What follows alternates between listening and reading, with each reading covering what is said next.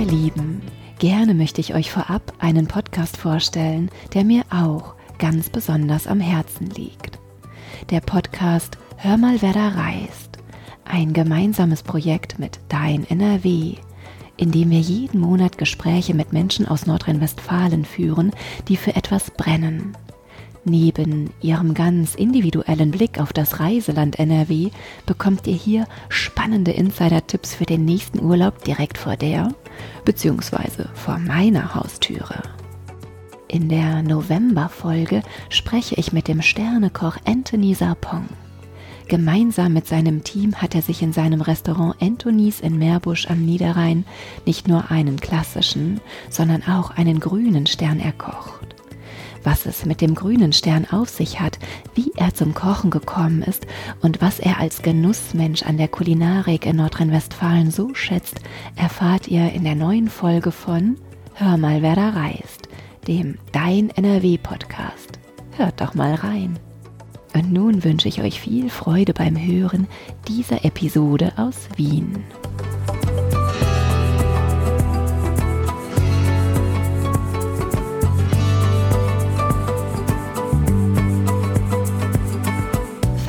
Ihr bei dem Gedanken an Wien auch sofort an zu träumen? Die Naschkatzen unter uns träumen von Kaffeehäusern mit köstlicher Sachertorte die Literaten sinnieren über Stefan Zweigs oder Arthur Schnitzlers Övre. Die Philosophen und Psychologen reflektieren über Franz Brentano und Sigmund Freud. Die Architektur begeistern, denken an Otto Wagner und den Jugendstil. Und die Kunstfreunde unter uns schwärmen von Albrecht Dürers Hasen und natürlich der berühmten Sammlung Essel. Apropos Sammlung Essel, was prägt eigentlich die moderne Kunstgeschichte der letzten, sagen wir, 80 Jahre? Welche nationalen wie internationalen Werke seit 1945 verleihen den Museen in Österreich einen Ruf von Weltrang? Um dies herauszufinden, reisen wir am besten an einen Ort, der altehrwürdigen Glanz mit modernster Glorie eint, der die Kunst im Allgemeinen und im Besonderen die der Moderne versteht der den Dialog zwischen großen und auch im Schatten stehenden Positionen fördert. Reisen wir in die Albertina Modern, Wiens neue Museum für moderne und zeitgenössische Kunst. Ganz besonders freue ich mich, für dieses spannende Gespräch Angela Stief an meiner Seite zu wissen. Angela ist Direktorin der Albertina Modern und auch Chefkuratorin für die Kunst der Gegenwart. Danke, dass du dir Zeit nimmst. Bitte stell dich doch einmal vor. Ja, hallo, liebe Claudia. Es freut mich sehr, dass du hier in Wien bist. Herzlich willkommen Dankeschön. in dieser wunderschönen Stadt. Ich bin übrigens, so wie du, auch eine Deutsche, aber ich bin 1995 nach Wien gekommen und bin ganz klassisch hängen geblieben. Also so viel zur ersten Vorstellungsrunde, woher ich eigentlich komme und wo ich seit langem, langem bin und wo ich sehr, sehr gern lebe und sehr glücklich bin, auch hier in der Albertina zu arbeiten. Ich bin Kunsthistorikerin und Kuratorin und Kulturpublizistin und habe natürlich eine inzwischen Zeit doch schon längere Berufspraxis und habe tatsächlich nach dem Studium begonnen, in der Kunsthalle Wien zu arbeiten. Elf Jahre war ich da ungefähr und war dann einige Zeit, einige Jahre, ich glaube sieben Jahre war ich selbstständig. Auch eine Zeit, in der ich sehr, sehr viel ausprobiert habe, eine Zeit, in der ich viel Ausstellung gemacht habe an ungewöhnlichen Orten, an zwischengenutzten Orten mit sehr vielen unterschiedlichen Kooperationspartnern im In- und Ausland zusammengearbeitet habe.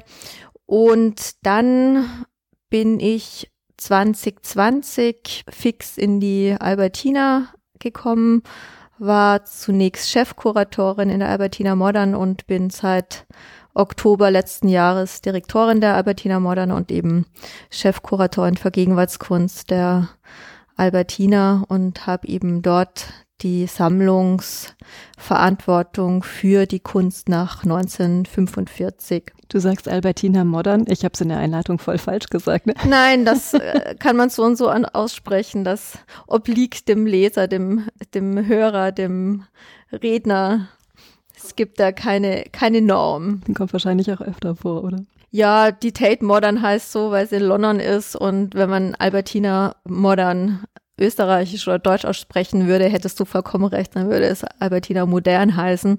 Ich finde Modern klingt irgendwie ein bisschen cooler und ja, kann, kann er nicht schaden. Sag, wo kommst du denn aus Deutschland her? Ich bin aus Augsburg, also Bayern.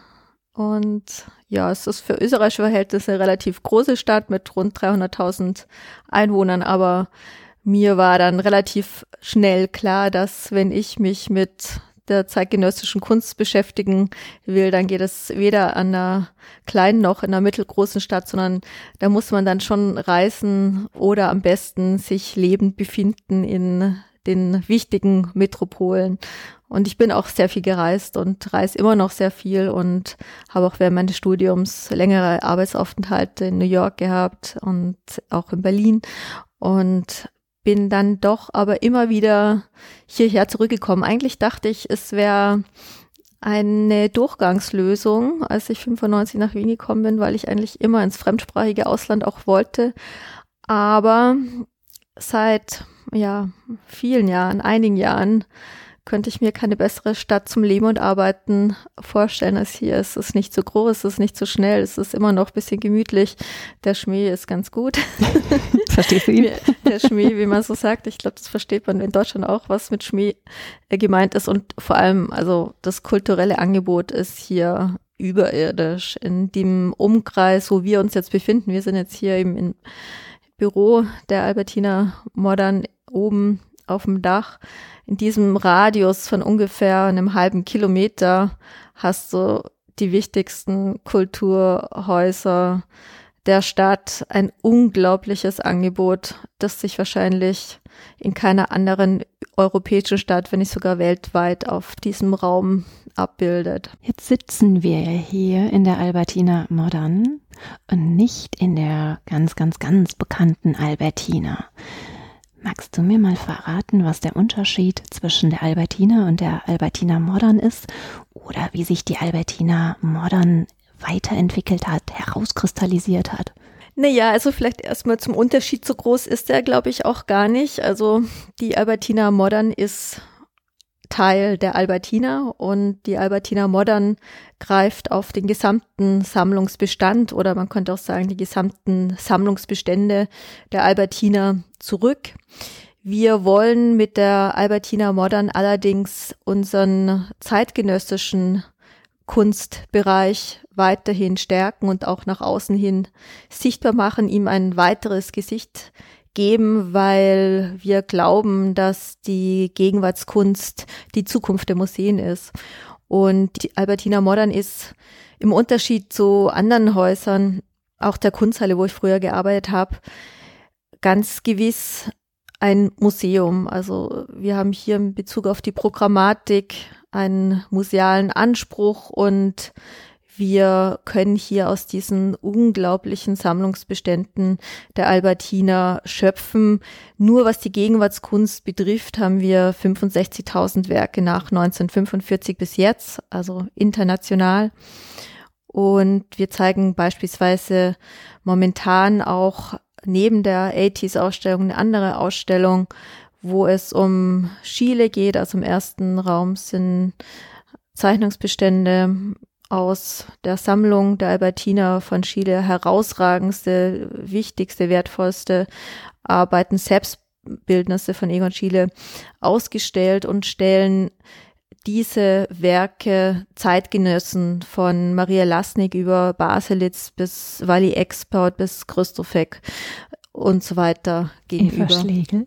Eva Schlegel ist auch mit dabei, ja. Erwin Wurm ist mit dabei, also Arno Freiner ist dabei, Günter Bruce ist dabei, es sind einige ganz herausragende, tolle Positionen mit dabei. Geht es euch darum, dass ihr die österreichische Kunst besonders darstellt auch? Du sagst gerade Erwin Wurm beispielsweise, Maria Lasnik. Ich glaube, dass die Gegenwartskunst international ist und ich empfinde es aber als Verantwortung, das Licht auch auf die herausragenden regionalen, nationalen Positionen, wenn man so will, zu leuchten.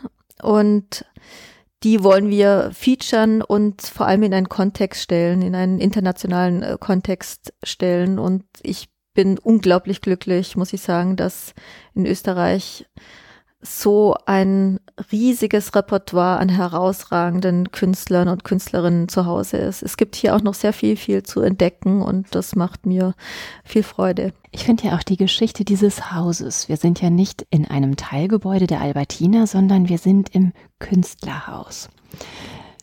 Künstlerhaus, da denke ich ja jetzt erstmal, dass dort viele Künstler schaffen, dass dort ein reges Werken und eine Kreativität sprudelt. Die tut es natürlich auch. Wie ist dieses Künstlerhaus hier aufgebaut? Und magst du mir was zur Geschichte erzählen? Also im Künstlerhaus ist oberhalb der Albertina Modern eben die Künstlerhausvereinigung, die eben Ende des 19. Jahrhunderts oder 1870er Jahre schon besteht und die bis heute existiert und die Albertina Modern hat hier ihr Zuhause erst 2020 gefunden. Also es war äh, geplant im März zu eröffnen und das Haus ist saniert worden von unserem Sponsor Hans-Peter Haselsteiner, der das Haus wieder in einen Zustand gebracht hat, dass man sagen kann, wir können hier herausragende Ausstellungen machen. Das ist State of the Art, was die Architektur, die, die Ausstellungsräumlichkeiten betreffen und hat das Haus vom Keller bis zum Dach neu saniert so dass die Albertina hier einziehen konnte. Und wir haben eben jetzt diese 1500 Quadratmeter im Erdgeschoss und im Untergeschoss auch nochmal äh, ungefähr 500 Quadratmeter und können diese erweiterten Ausstellungsflächen benutzen. Wir sind hier aber ja in einem Gebäude, das eine lange, lange Geschichte hat und die Geschichte müsste tatsächlich jemand vom Künstlerhaus dir au Detail dann erzählen. Und es gab ja dann um die Jahrhundertwende die Abspaltung der Künstler, die sich dann Sezessionisten nannten und die gegenüber eben in der Sezession zu Hause sind. Also hier am Karlsplatz sind zwei wichtige Künstlervereinigungen zu Hause, die bis heute ein herausragendes künstlerisches Programm machen und die natürlich vor allem auch jüngere Positionen featuren und die auch nicht den Sammlungsbestand haben wie wir als Museum. Woher kommt eigentlich der Name Albertina? Das geht zurück auf Erzherzog Albert. Albertina Modern, was, was ist für dich die Faszination dahinter? Warum bist du stolz, hier die Direktorin zu sein? Ja, das in Worte zu fassen, ist vielleicht auch gar nicht so leicht. Aber vielleicht fange ich am Anfang an und ich war nämlich zu Beginn involviert in die Ausstellung, die hieß The Beginning. Und The Beginning hat sich auseinandergesetzt mit der Aufarbeitung der österreichischen Kunst von 1945, also der Aufarbeitung des Nationalsozialismus und hat eben kunstgeschichtlich beleuchtet, was Künstler und Künstlerinnen in diesen Jahren gemacht haben, hat Strömungen versucht herauszukristallisieren und hat sich sehr stark diesen dunklen, tragischen, tristen Bereich unserer Geschichte gewidmet. Und ich war Teil dieses Kuratorenteams, bin damals von Klaus Albrecht Schröder, der Generaldirektor der Albertina, gefragt worden, ob ich da mitmachen will. Und es war großartig. Es war großartig, sich so intensiv mit der österreichischen Geschichte und der Gegenwartskunst auseinandersetzen zu können. Das hat mir große Freude gemacht. Und das ist aber natürlich auch alles folgerichtig, weil ich meinen Beruf als Kuratorin liebe, als äh, jemand, die wahnsinnig gern mit Künstlern und Künstlerinnen umgeht, zusammenarbeitet, eng zusammenarbeitet und Ausstellungen entwickelt.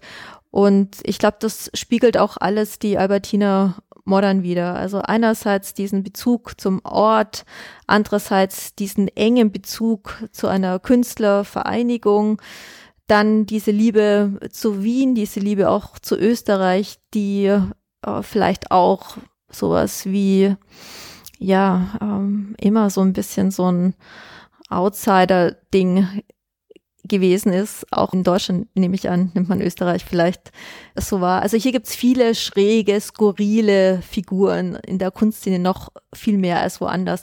Aber das ist nur ein kleiner, kleiner Teil natürlich. Wir sind in der Albertina modern, in der Albertina stolz, den Kanon der Kunstgeschichte zu zeigen, zu sammeln und in Ausstellungen zu präsentieren. Und auch das macht die Albertina modern. Wir konzentrieren uns hier aber tatsächlich schon auch mehr auf die Aktualität und die Gegenwart. Mit der Restaurierung dieses schönen Hauses habt ihr ja zeitgleich auch die wunderbare Sammlung Essel erhalten. Ja, da sind wir sehr stolz. Was ist denn die Sammlung Essel genau?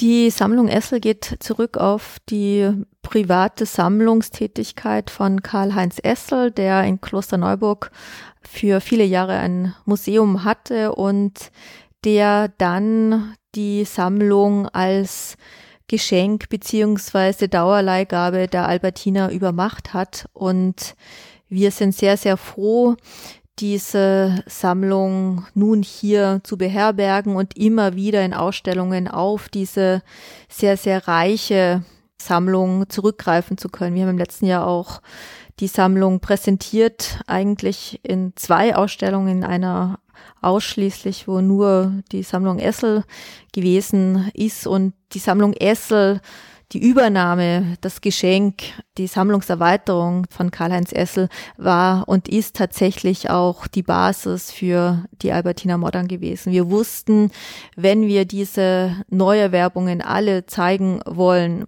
dann brauchen wir mehr Ausstellungsfläche. Und die Eröffnung der Albertina Modern war geplant für März 2020 und musste dann aufgrund der Pandemie verschoben werden auf Ende Mai 2020. Und das war sozusagen auch die Eröffnung für diese Sammlung von Karl-Heinz Essel, die bei uns beherbergt ist. 65.000 Werke insgesamt. Also die gesamte Sammlung der Gegenwartskunst der Albertina umfasst 65.000 Werke. Der Part von Essel ist nur ein Teil davon. Also wir haben noch andere Teile, zum Beispiel von Hans-Peter Haselsteiner, wir haben von Jablonka Dauerleihgaben, wir haben viele Dauerleihgaben, wir haben viele Neuerwerbungen, wir haben viele Schenkungen, die sind alle Part auch dieser Gegenwartskunstsammlung. Auch Fotosammlung ist in dieser Zahl mit inkludiert. Die Albertina hat neben der Gegenwartskunstsammlung eine Fotosammlung, eine grafische Sammlung. Dann gibt's außerdem die Architektursammlung. Es gibt ja auch die Prunkräume in der Albertina. Also das sind sehr, sehr viele wesentliche Teilbereiche. Und natürlich ist die grafische Sammlung der Albertina, die Sammlungsbestände, die historischen von Dürer, Rembrandt und so weiter ganz zentral immer gewesen für das Haus. Und das Haus war sozusagen ein Haus, das sich auf die Sammlung anfänglich im Bereich der Zeichnung konzentrierte. Diese Teilung in Medien ist aber etwas, was nicht mehr zeitgemäß ist und in der Gegenwartskunst nur sich auf Sammlung, Zeichnung zu konzentrieren, wäre meines Erachtens vollkommen falsch, weil so, so viele Künstler und so, so viele Bewegungen im 20., 21.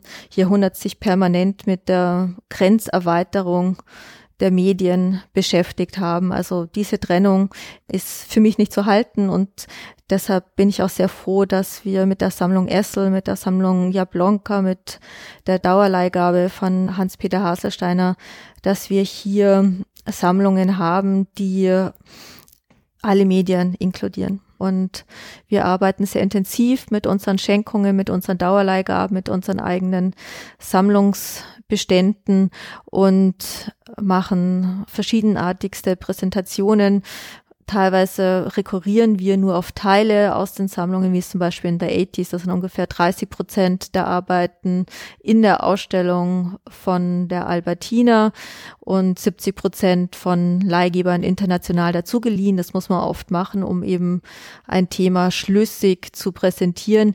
Aber die Sammlung Schiele und die Folgen, die rekurriert zum Beispiel ausschließlich auf die Selbstbildnis in unserem Sammlungsbestand. Dauerleihgabe. Hm, kann das jetzt sein, dass in den nächsten zehn Jahren die Bilder wieder abgegeben werden müssen? Nein, das sind Verträge, die über 27 Jahre reichen und deshalb spricht man hier von langen, langen, langen Zeiträumen. Die Sammlung Essel, welche Positionen sind denn da drin? Also das sind sehr viele Österreicher, von Maria Lasnik über Helmut Sobernick, Gerwald Rockenschaub, Erwin Wurm, Elke Christoffek und so weiter und so fort. Ich könnte unzählige Positionen aufzählen, aber natürlich auch ganz wichtig, es ist sehr viel internationale Kunst mit in der Sammlung Essel. Das reicht von Nam Chumpaik über Dieter Roth bis Alex Katz bis Stefan Balkenhol bis Immendorf, Lüppertz, Baselitz und so weiter und so fort.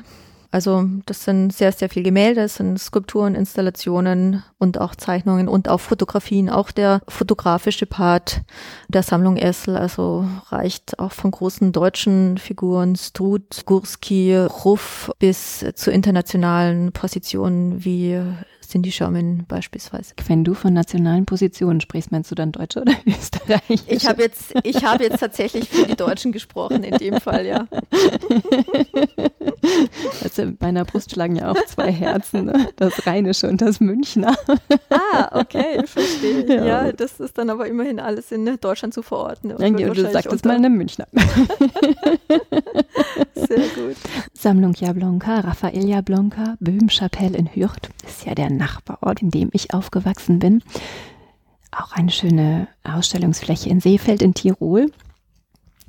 Gibt es da Kooperation? Genau, also Raphael Jablonka hat uns auch eine Dauerleihgabe übermacht und wir hatten letztes Jahr eine wunderbare Ausstellung in der Albertina, in der Basteihalle und oben in der Pfeilerhalle, wo Arbeiten aus dieser Dauerleihgabe zu sehen waren. Das reicht von Mike Kelly über Thomas Schütte bis Deacon und Erik Fischl, äh, Andreas Slominski, Philipp Taff, äh, Ross Bleckner und vielen anderen. Und du sprachst gerade Zeichnungen an. In meiner Einleitung habe ich ja schon darauf hingedeutet, auf den Albrecht Dürer Hasen. Jetzt sag mal, stimmt das, dass das gar nicht der Originale ist, dass der Originale nur alle fünf Jahre mal gezeigt wird, weil er so lichtempfindlich ist? Also ich habe ihn letztes Jahr in den Katakomben, wenn man so will, in der Sicherheitszentrale sehen dürfen. Also er war in der Ausstellung vor zwei Jahren in der Albertina auch zu sehen, aber der wird natürlich gehütet wie ein großer Schatz oder sagen wir, er ist ein riesiger großer genau. Schatz. Und ich kann mich erinnern, es war ganz großartig. Christoph Metzger, der Chefkurator der grafischen Sammlung, hat uns in diese Sicherheitsbereiche, in dieses Storage der Albertina geleitet, wo man nur zu zweit, also zwei Leute brauchen die Befugnis, mit Karten dort hinein zu dürfen, müssen dann gleichzeitig die Karten an die entsprechenden Schalter halten, damit die Tür auch aufgeht. Und er hat uns dann in weißen Handschuhen ein paar Originale von Dürer gezeigt unter idealen Voraussetzungen, was natürlich das Klima des Raumes, die Lichtverhältnisse, die Temperatur sowas betrifft. Und das war ein ganz großartiges Erlebnis, so du und du mit dem Hasen. Der übrigens, interessanterweise, ja, also meine Eltern hatten zu Hause, als ich aufgewachsen bin, früher, also eigentlich auf Reproduktionen stand da keiner, aber die einzige Reproduktion, die, glaube ich, bei uns zu Hause im Treppenhaus hing, war die von Dürers Hasen. Das muss doch ein unfassbar schöner Moment gewesen sein für dich, oder? Das war großartig. Bist du in einem kunstnahen Haushalt aufgewachsen? Ja, würde ich sagen. Mhm. Mein Vater ist auch Sammler, zwar nicht für zeitgenössische Kunst, aber er hat sozusagen das äh, Sammelgen in sich gebunkert und jedes Jahr kommt da vielleicht so eine neue Sammelleidenschaft dazu.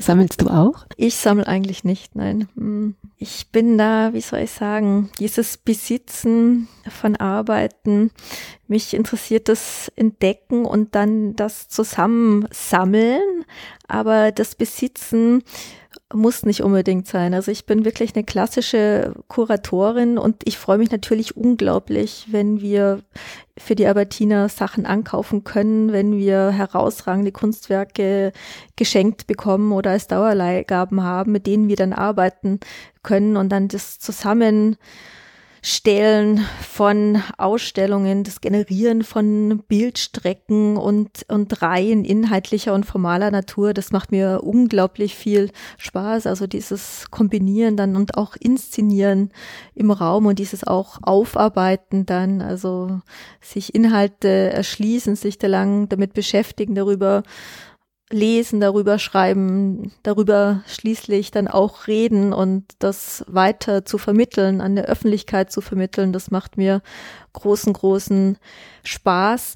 Und zu Hause muss ich ganz klar sagen, da stoße ich dann auch irgendwann an die Grenzen des Möglichen. Also so die kleineren Obsessionen, die kleineren Sammelleidenschaften gibt es vielleicht schon. Also in Bezug auf Klamotten oder Schuhe oder vor allem und am schlimmsten Bücher.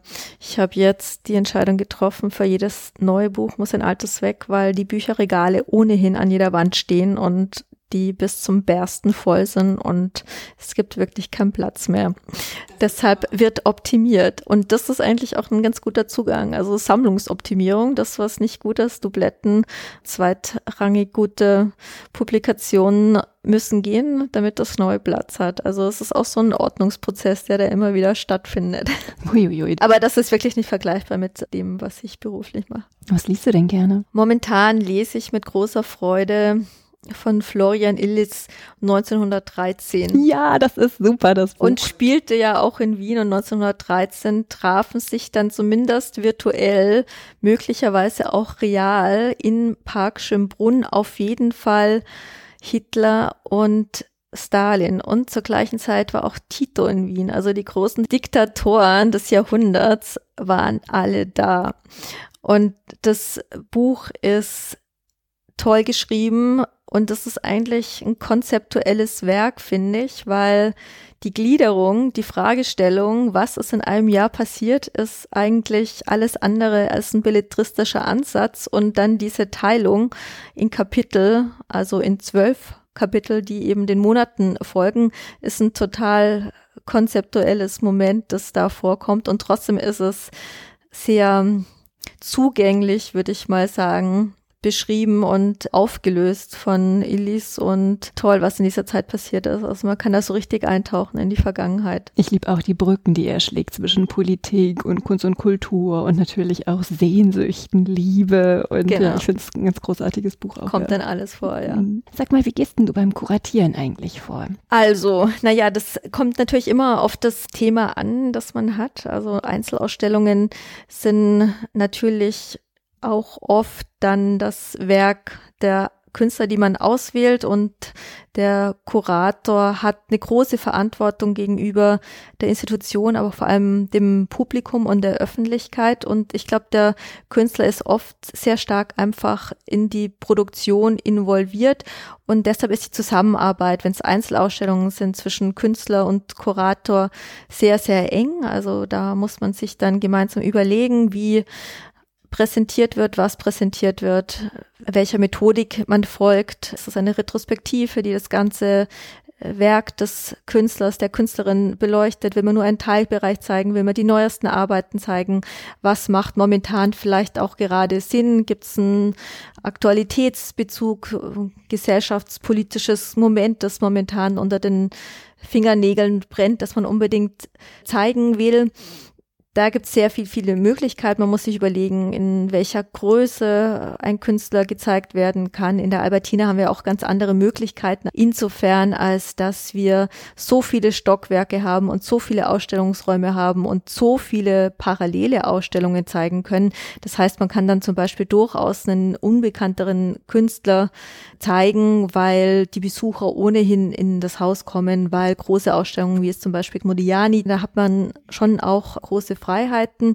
Hier in der Albertina Modern versuchen wir Magnete zu setzen in Form von Ausstellungen. Also wir wollen hier nicht ein kleines Publikum, wie es vielleicht Kunstvereine oder Kunsthallen machen oder auch manche Museen bedienen, sondern wir wollen ein breites, reiches Angebot schaffen, das die Leute sich gerne anschauen. Ich glaube, das ist auch die Verantwortung von einer Institution, dass sie sich öffnet und dass sie nicht nur im hermetischen Elfenbeinturm verbleibt und ein kleines elitäres Klientel anspricht. Also die Albertina will sich auf das breite Publikum einlassen und versucht in diesem Sinne auch Ausstellungen zu machen und ich glaube, dass die Auseinandersetzung mit der Kunstgeschichte für uns sicher auch ganz wichtig ist. Also das war jetzt der Anfang mit der, der Beginning, also wo wir die österreichische Kunst von 1945 bis 1980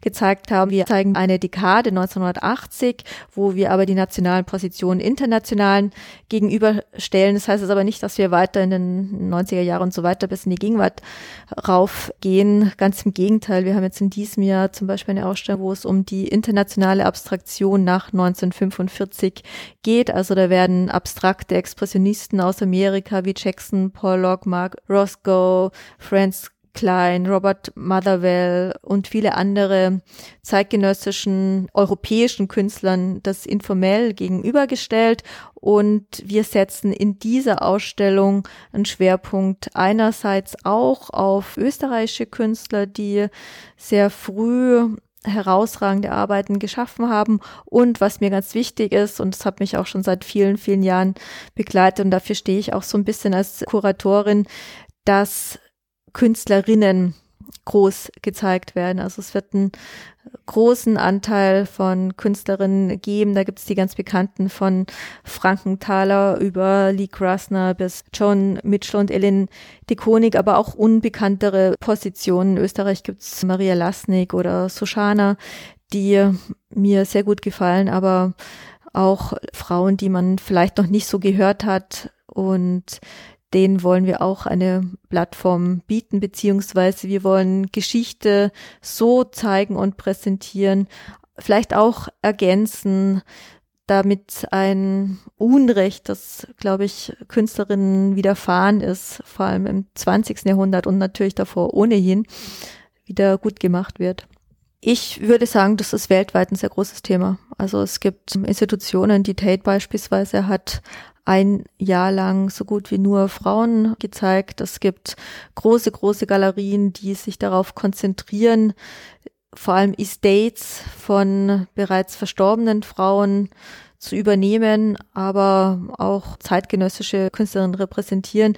Also der Anteil der Frauen in Museen, in Sammlungen und in Galerierepräsentanzen wird immer, immer größer und darauf wird sehr, sehr geachtet. Also die Kunstkritik ist da voll dahinter. Das ist meines Erachtens so ein Teil dieser Bewegung der politischen Korrektheit, also PC genannt, wo es nicht nur um Frauen geht, wo es um Diversität beispielsweise auch geht, wo es um Kunst von schwarzen Personen geht. Das sind alles neue Aufgabengebiete in der Kunst, die uns Anlass geben, darüber nachzudenken, was viele, viele Jahre gemacht worden ist und die uns auch die Chance geben, zu überdenken, was denn gerecht ist. Und im Zuge dessen passiert sehr viel, vor allem in Amerika. Also Diversity ist ein riesiges Thema. BIPOC-Schlagwort ist ganz, ganz wichtig. In Amerika verkaufen sogar große, große Museen teure Kunstwerke, um sich Kunst von Frauen oder von schwarzen oder außereuropäischen Personen ankaufen zu können. Jetzt hast du uns ja schon verraten, wie du Solo-Ausstellungen kuratierst. Wie gehst du bei Gruppenausstellungen vor? Ja, also Gruppenausstellungen sind natürlich schon viel komplexer auch vom Thema.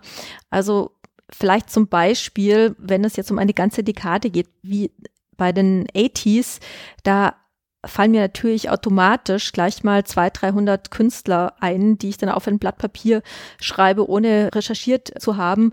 Und dann versucht man, ein Thema so aufzubereiten, dass es eben einerseits räumlich und inhaltlich funktioniert. Also einerseits natürlich der Zeit gerecht wird und aber auch verständlich bleibt und auch ästhetisch sich zusammenfügt.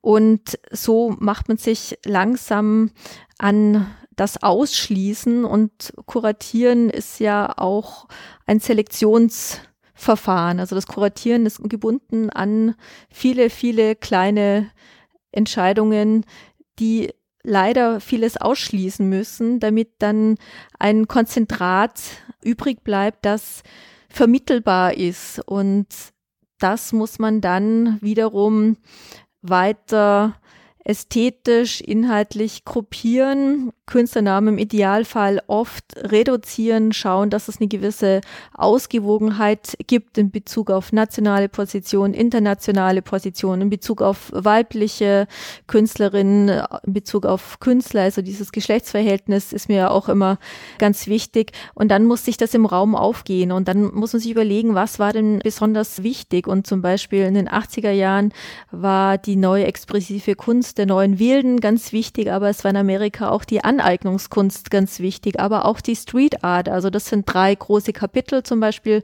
der Ausstellung oder auch einzelne Positionen, wie etwa Jean-Michel Basquiat, von dem er dann ganz viele Werke hat, oder auch dann gegen Ende des Jahrzehnts die Kunst Neo Geo, also wo man sich der geometrischen Abstraktionen wieder zuwendet. Also es gibt in dieser Ausstellung große Kapitel, ungefähr fünf Stück in diesem Fall, die dann sozusagen den Leitfaden durch die Schau bilden. Und dann muss man sich immer überlegen, welches Werk ist es denn tatsächlich wert, gezeigt zu werden? Ist es gut genug und ist es denn auch verfügbar oder ist das möglicherweise in einem Museum an der anderen Ecke der Welt, woher ich das leihen müsste, was unglaublich teuer ist? Also da spielen natürlich solche infrastrukturellen Punkte ganz, ganz wichtige Rollen noch dazu in der Pandemie, wo Transporte für Kunst viel teurer geworden sind.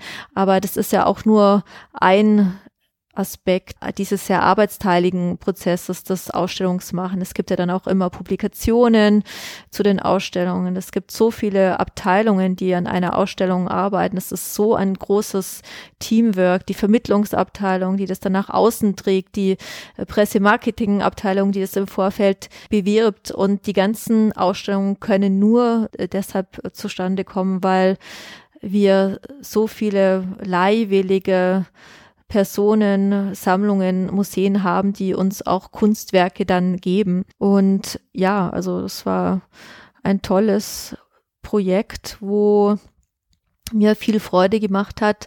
Einerseits muss das Konzept stimmen, der Inhalt stimmen und andererseits muss die künstlerische Qualität stimmen. Man muss auch noch auf eine andere Ausgewogenheit achten, die mir sehr wichtig ist. Einerseits braucht man natürlich die allerwichtigsten Figuren dieser Zeit, dieser Dekade und auf der anderen Seite will man doch auch immer so ein paar Neuentdeckungen haben. Und hier habe ich zum Beispiel eine österreichische Künstlerin, Isolde Maria Joham, die nächstes Jahr 90 wird, die inmitten der wichtigsten Künstler wie äh, Robert Longo und Franz Gertsch und Eric Fischl in einem Raum hängt und die in jeder Presseberichterstattung abgebildet worden ist. Und das freut mich dann schon. Also selbst Spezialisten in Österreich kannten sie kaum und man kann dann immer wieder solche Werkkomplexe finden, entdecken und zeigen, die dann alle beeindrucken. Und das freut mich für Isolde Johann wirklich sehr. Sie hat das äh, bald in dem Niederösterreichischen Museum eine große Einzelausstellung. Sie hat das den Niederösterreichischen Würdigungspreis auch bekommen.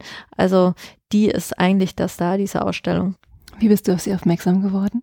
Ich habe sie tatsächlich schon mal in einer anderen Ausstellung über psychedelische Kunst der 60er Jahre ausgestellt mit ganz anderen Arbeiten, mit früheren Arbeiten, die ganz abstrakt Mandala ähnlich waren vom Ende der 60er Jahre und ich habe sie damals kennengelernt und habe sie besucht in ihrer Jugendstilvilla außerhalb von Wien, wo sie mit ihrem Mann, einem Bildhauer, Gottfried Höllwatt, zusammen lebt und habe mir dort in ihrem Atelier die ganzen großformatigeren Gemälde, die dann auch später noch entstanden sind, angeschaut. Also es sind Themen wie Science Fiction, aber auch Tiere oder der Einfluss Asien. Also Asien hat sie ganz groß und viel bereist, manifestiert sich in diesem Werk. Und ja, ich bin glücklich, dass ich sie zeigen kann und darf. Bei diesen ganzen 65.000 Werken. Mit Sicherheit konntest du noch nicht alle durchstöbern und kennenlernen. Gibt es eigentlich Kuriositäten, wo du gedacht hast, Mensch, das habe ich so auch noch nicht gesehen, das würde ich wahnsinnig gerne mal ausstellen? Also das ist es immer wieder so ein Durchkämmen und Wiedersichten und Wiederentdecken und Gerade habe ich eine Künstlerin entdeckt, die in einem Teilbereich der Sammlung Essel zu Hause ist. Ist eine Künstlerin, die der Aborigines Art zugerechnet wird und die hat Essel auch groß gesammelt, die ich zuerst nicht so kannte und wo ich zufällig drauf gestoßen bin, dass sie zwischenzeitlich total bekannt wurde und mit ihren Dot Paintings und von einer der größten Galerien weltweit, Gagosian, sogar äh, vertreten ist, die ich toll finde. Und diese Arbeiten, ich brenne drauf, die mir im Depot anzuschauen und freue mich, die für mich zu entdecken und dann bald in der nächsten Ausstellung auch zeigen zu können. Hast du schon eine Idee? Wahrscheinlich in einem in der Sammlungsausstellung, ja. Na, dann komme ich wieder nach Wien und Na, dann schaue ich mir das an. In Deutschland sind ja nicht sehr viele Frauen in den Führungspositionen der Museen vertreten. Ich weiß nicht so genau, wie das in Österreich der Fall ist, da wirst du mir besser was sagen können. Jetzt bist du eine Frau in Führungsposition in einem Museum. Du warst lange auf dem freien Markt tätig. Glaubst du, dass das alles, naja, Vorteile, sagen wir in Anführungszeichen Vorteile sind, die dich für diese Ausrichtung der Albertina Modern auszeichnen werden?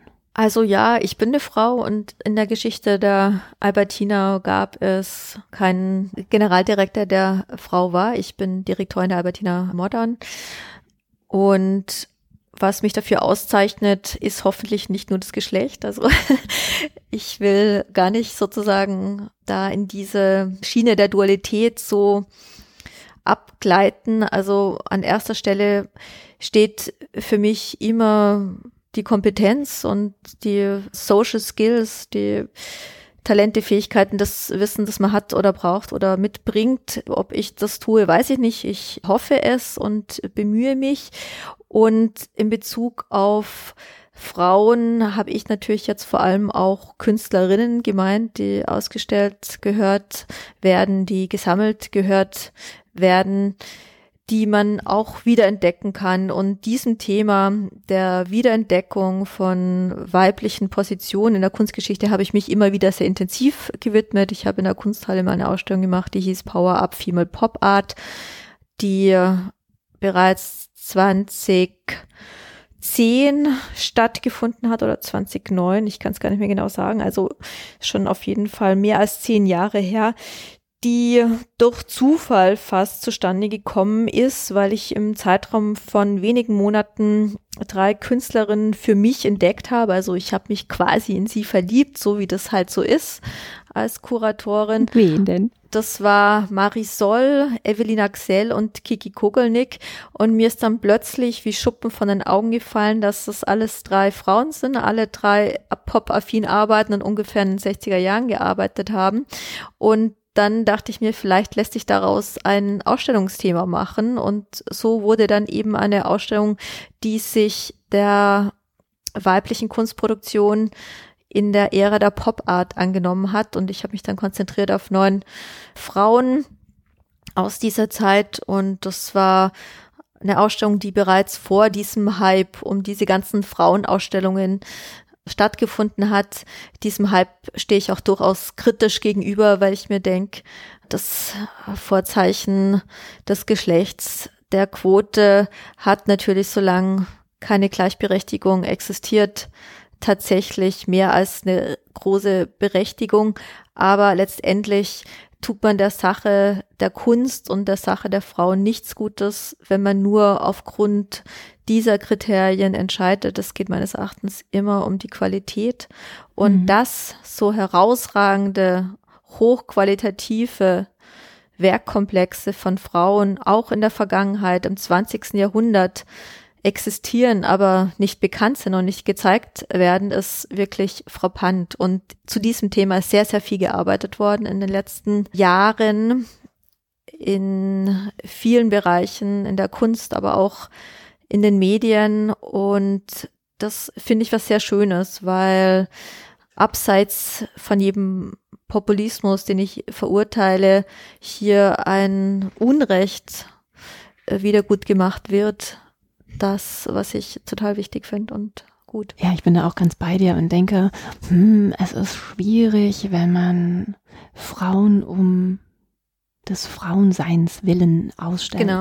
Es, also meines Erachtens geht es um Integration. Es geht um zeigen und sichtbar machen und es geht um integrieren und da darf man gar nicht so sehr das Geschlecht so herausstellen. Also deshalb finde ich zum Beispiel, wir haben eine große Maria Lasnik-Ausstellung gemacht, wunderbar, ganz, ganz, ganz, ganz wichtig. Aber als nächstes sollte man vielleicht Maria Lasnik und Georg Baselitz zeigen, damit man nicht immer nur diese Frauenausstellungen hat, was so oft jetzt gemacht worden ist. Es ist quasi jede äh, Strömung des 20. Jahrhunderts, egal ob das jetzt der Surrealismus ist oder ob das der abstrakte Expressionismus ist oder die Concept Art ist sozusagen isoliert auf ein Geschlecht betrachtet worden. Das hat schon auch seine Berechtigung. Zum Beispiel in Wien ganz wichtig ist auch die feministische Avantgarde, ein Begriff, der von Gabriele Schor geprägt äh, worden ist, die sich der Körperkunst von Frauen, der Auseinandersetzung mit sich selbst und mit dem eigenen Bild zur Aufgabe gemacht hat in den 70er Jahren und eine Sammlung zusammengestellt hat, beziehungsweise viele, viele Ausstellungen hat Gabriele schon gemacht, die international dann auch gereist und getourt sind zu diesem Thema. Das war ganz, ganz wichtig. Das sind solche Highlights. Aber ich glaube, immer nur Frauengruppen zu gruppieren ist allmählich ein altes Konzept. Stimmt auch wieder. Ihr lieben Hörenden, wundert euch nicht, nebenan wird ein wenig Hand angelegt, neue Bilder aufgehangen, neue Werke. Daher hören wir möglicherweise das ein oder andere Mal. Bohrgeräusche. Bohrgeräusche, genau. Wir sind nicht beim Zahnarzt. du liebe Angela, ganz, ganz herzlichen Dank, dass du dir hier die Zeit genommen hast um mich ein wenig in die Kunst der Albertina Modern, in eure Ausstellungen, in dein Kuratieren einführst. Da freue ich mich wahnsinnig drüber. Ich freue mich, dass so ausstrahlen zu können. Hoffe, dass wir viele Leute auch in Deutschland ansprechen werden, dass wir Synergien schaffen, von Frau zu Frau, von Land zu Land, wie auch immer, länderübergreifend und bedanke mich sehr herzlich für deine Zeit. Ja, ich bedanke mich auch sehr, sehr herzlich bei dir und es ist wunderbar. Ich finde es toll, dass du so viel Mut hast, diesen Podcast ins Leben gerufen zu haben und da so dran bleibst und so tolle Themen hast und so engagiert daran arbeitest und toll dieses Format und die Ausrichtung gefällt mir wirklich sehr gut. Oh, Dankeschön. Aber einen schönen Tag. Ja, wünsche ich dir auch.